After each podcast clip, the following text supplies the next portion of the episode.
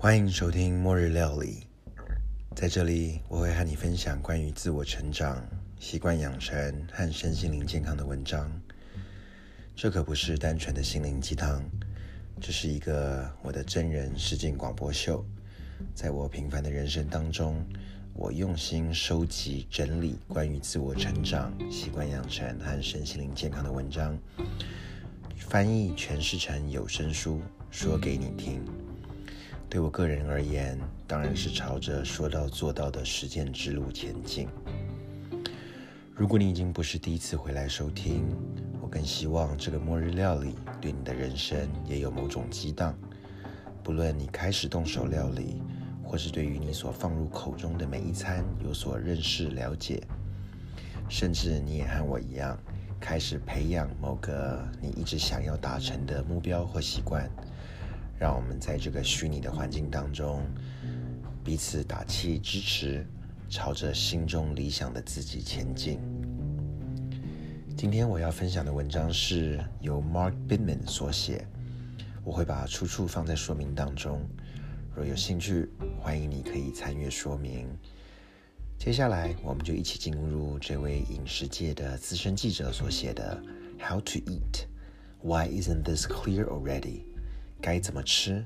难道还不够清楚吗？我们一起来听吧。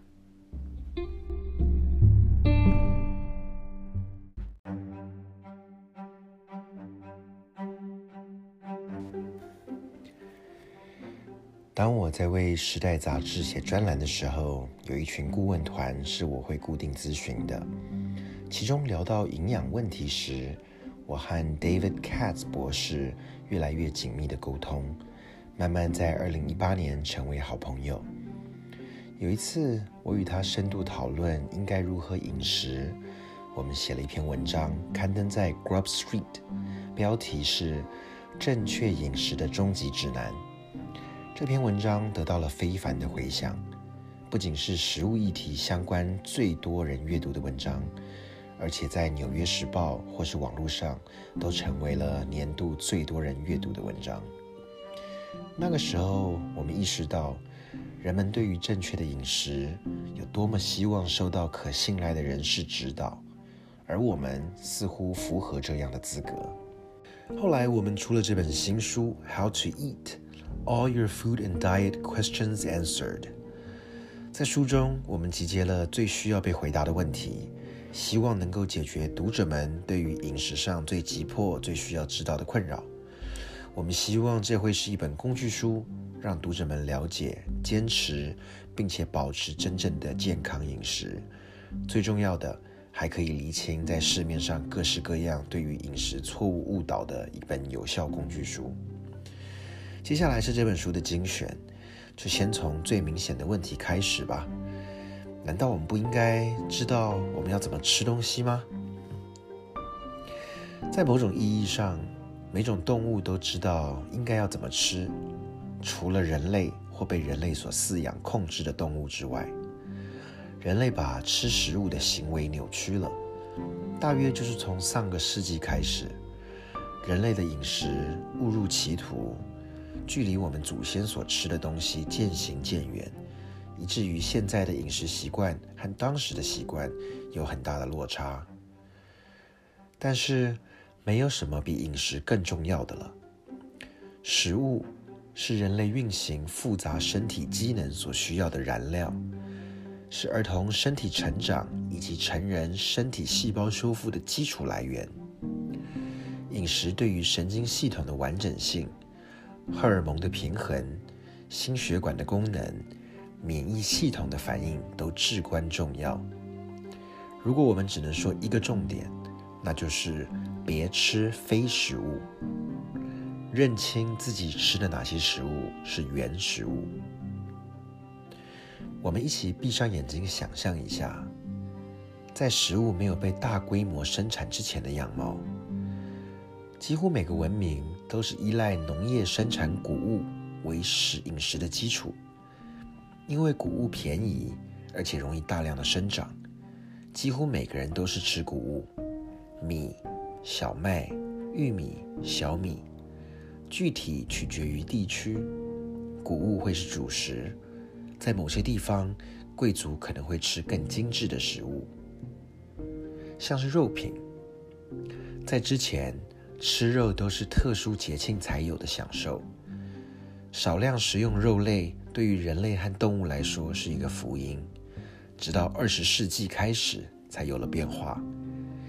一开始，人们只吃在自己附近生长的食物，但现在，我们有了工业生产的食品运送到全世界各地，为了人类饮食而被饲养的动物，才开始造成难以计算的伤害。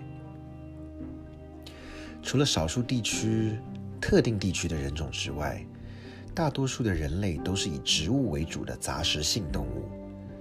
在玻利维亚的骑马内人受到科学家的关注，因为他们的饮食让他们拥有最干净的冠状动脉，完全没有任何心脏疾病的案例。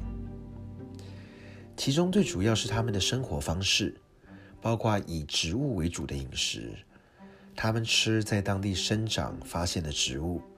如果农作物欠收，他们才会选择打猎和捕鱼。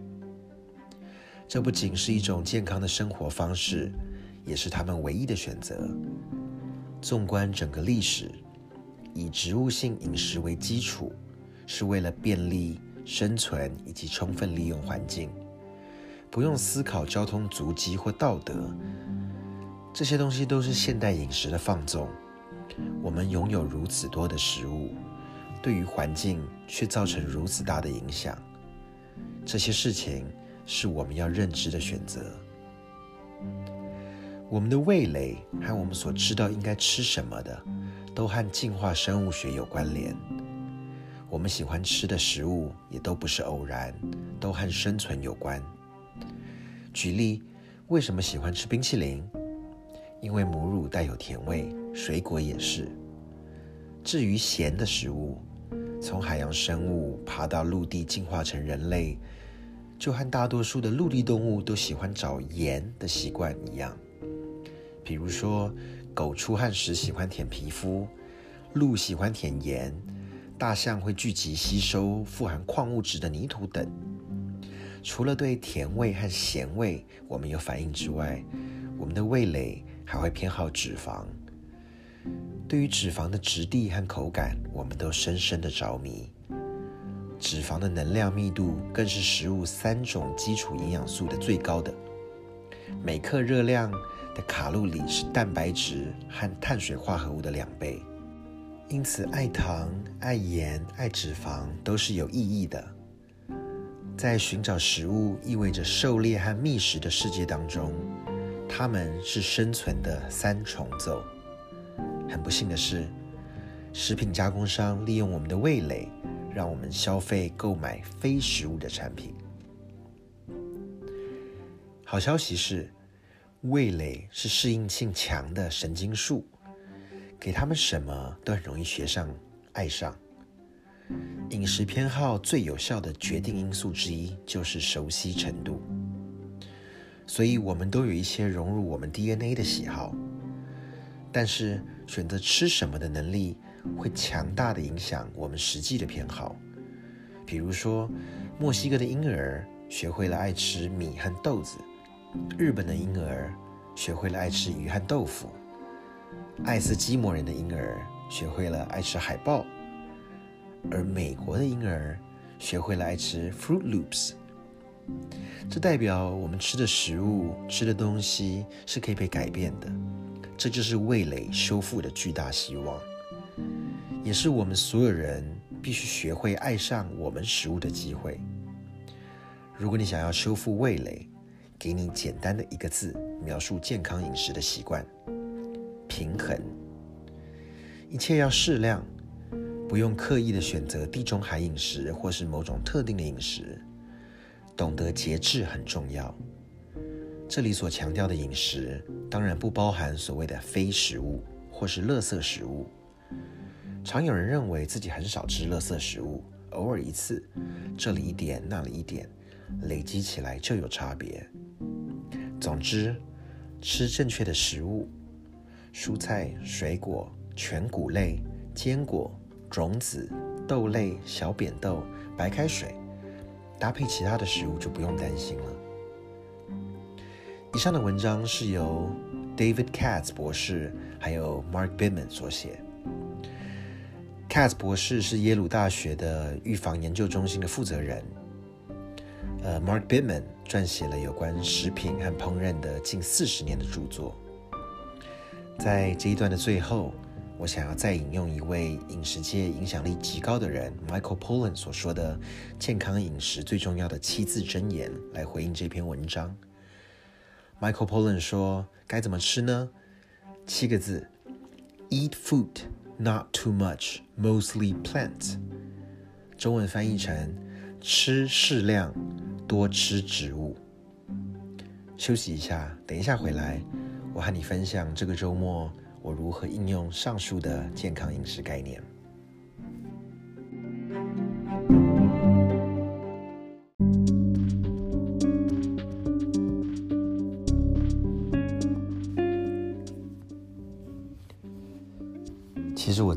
一个非常爱吃肉类的肉食性动物，我也一直对我自己爱吃肉这件事情引以为傲。当然，在不断的看着这些不同相关的文章，聊到健康饮食的时候，都会提到肉类，甚至红肉类食物应该要少吃。这也让我最近的饮食开始做了一些调整。我还是很喜欢吃肉，别搞错，只是我会更有意识的选择多吃些蔬菜，为了平衡。周末我吃的肉一点也没少，但当我在吃肉的时候，我觉得我就会选择让我要吃的肉是更有满足感的肉。举例，吃之前我所做过的一个羊腿肉、羊膝，或者是羊肋排，呃，牛肉。我前一阵子买了一大块两磅的牛排肉，等等这些大块的肉，让我吃了会有一种。饱足感跟快感，特别在料理这个肉类的时候，会让我很兴奋。当然，在蔬菜上面，我就需要把量也增增加。嗯，周末我做了一个第一次尝试的一道料理，其实很像墨西哥人这种老美吃的这种杂烩蔬菜的感觉。以前我吃到杂烩蔬菜，我大概都是吃喝罗宋汤，但用同样的概念。只是我变成没有以一个呃呃牛尾进去里面炖，反而它真的是一个蔬菜汤。不过我呃这一次还是有煮一个先前预先煮好的鸡高汤。高汤我就用之前有呃买来放在冷冻库里面剩下一些这种鸡脚踝，呃它一样烫过了之后呢，我就丢了一些。洋葱的边边角角，呃，芹菜的边边角角，然后，嗯，红萝卜的边边角角，反正就去慢慢的熬炖，然后最后整个滤出来了之后呢，它就是我的鸡高汤，放在冰箱里面，大概一周之内做任何东西，它都可以代替我的水分去使用的。那其实如果有常听。末日料理前面有在讲的很多料理都是跟 Instant Pot，也就是所谓的这种电子压力锅有关联。我发现真的很好用，最主要是把任何东西放在里面，呃，当它有基本的水分的时候，你完全不需要担心要多加水或水分会煮干之类的，放进去就不用管了。所以我就呃在周末的时候切了一堆有的没的蔬菜，比如说先。呃，炒了点洋葱，呃，放了点蒜末，这些当做最基础的。然后，呃，上一次我讲过说做这个烤茴香 final Big 呃，roasted fennel。那茴香上面呢还有那个长长绿色的部分，感觉有点像芹菜，但因为它的香味很特殊，我就把它切了一段一段当芹芹菜使用。记得我之前讲过蔬菜三圣吗？就是米破，就是红萝卜、芹菜跟洋葱，任何料理里面只要这三样基础的，其实就会有蔬菜的甜味了。那我等于把 fennel 的这个呃这个绿色的部分当做芹菜使用。丢进去，呃，放了红萝卜块，放了马铃薯，然后，嗯，我之前也有买了三罐不同的呃 beans，今天我用的是一个叫做呃 red kidney beans，也是某种类似像大红豆这样子的东西，我就把它倒进去，然后抓了两大把的这个 lentil，lentil 就是法式小扁豆。我也很少用这个小扁豆这样子料理。我之前有把小扁豆自己格外呃额外煮出来之后呢，把它当做沙拉拌着吃。但这次把它也放在汤里面去。反正丢了一大堆不同的青菜之后，然后就把鸡高汤放进去，盖起来就进去熬了。熬完之后就是压力锅很厉害，它完全不会有任何的水分流失，所以我就看完最最后还是好像有点湿湿的。于是我就再把一大把的羽衣甘蓝 （kale） 稍微切碎了之后丢进去一起煮一下。中午就配着牛排肉，呃，配着这一锅这种蔬菜杂烩汤，呃，里面还有豆子，都是非常健康的食物。然后，呃，这样吃就很棒啦。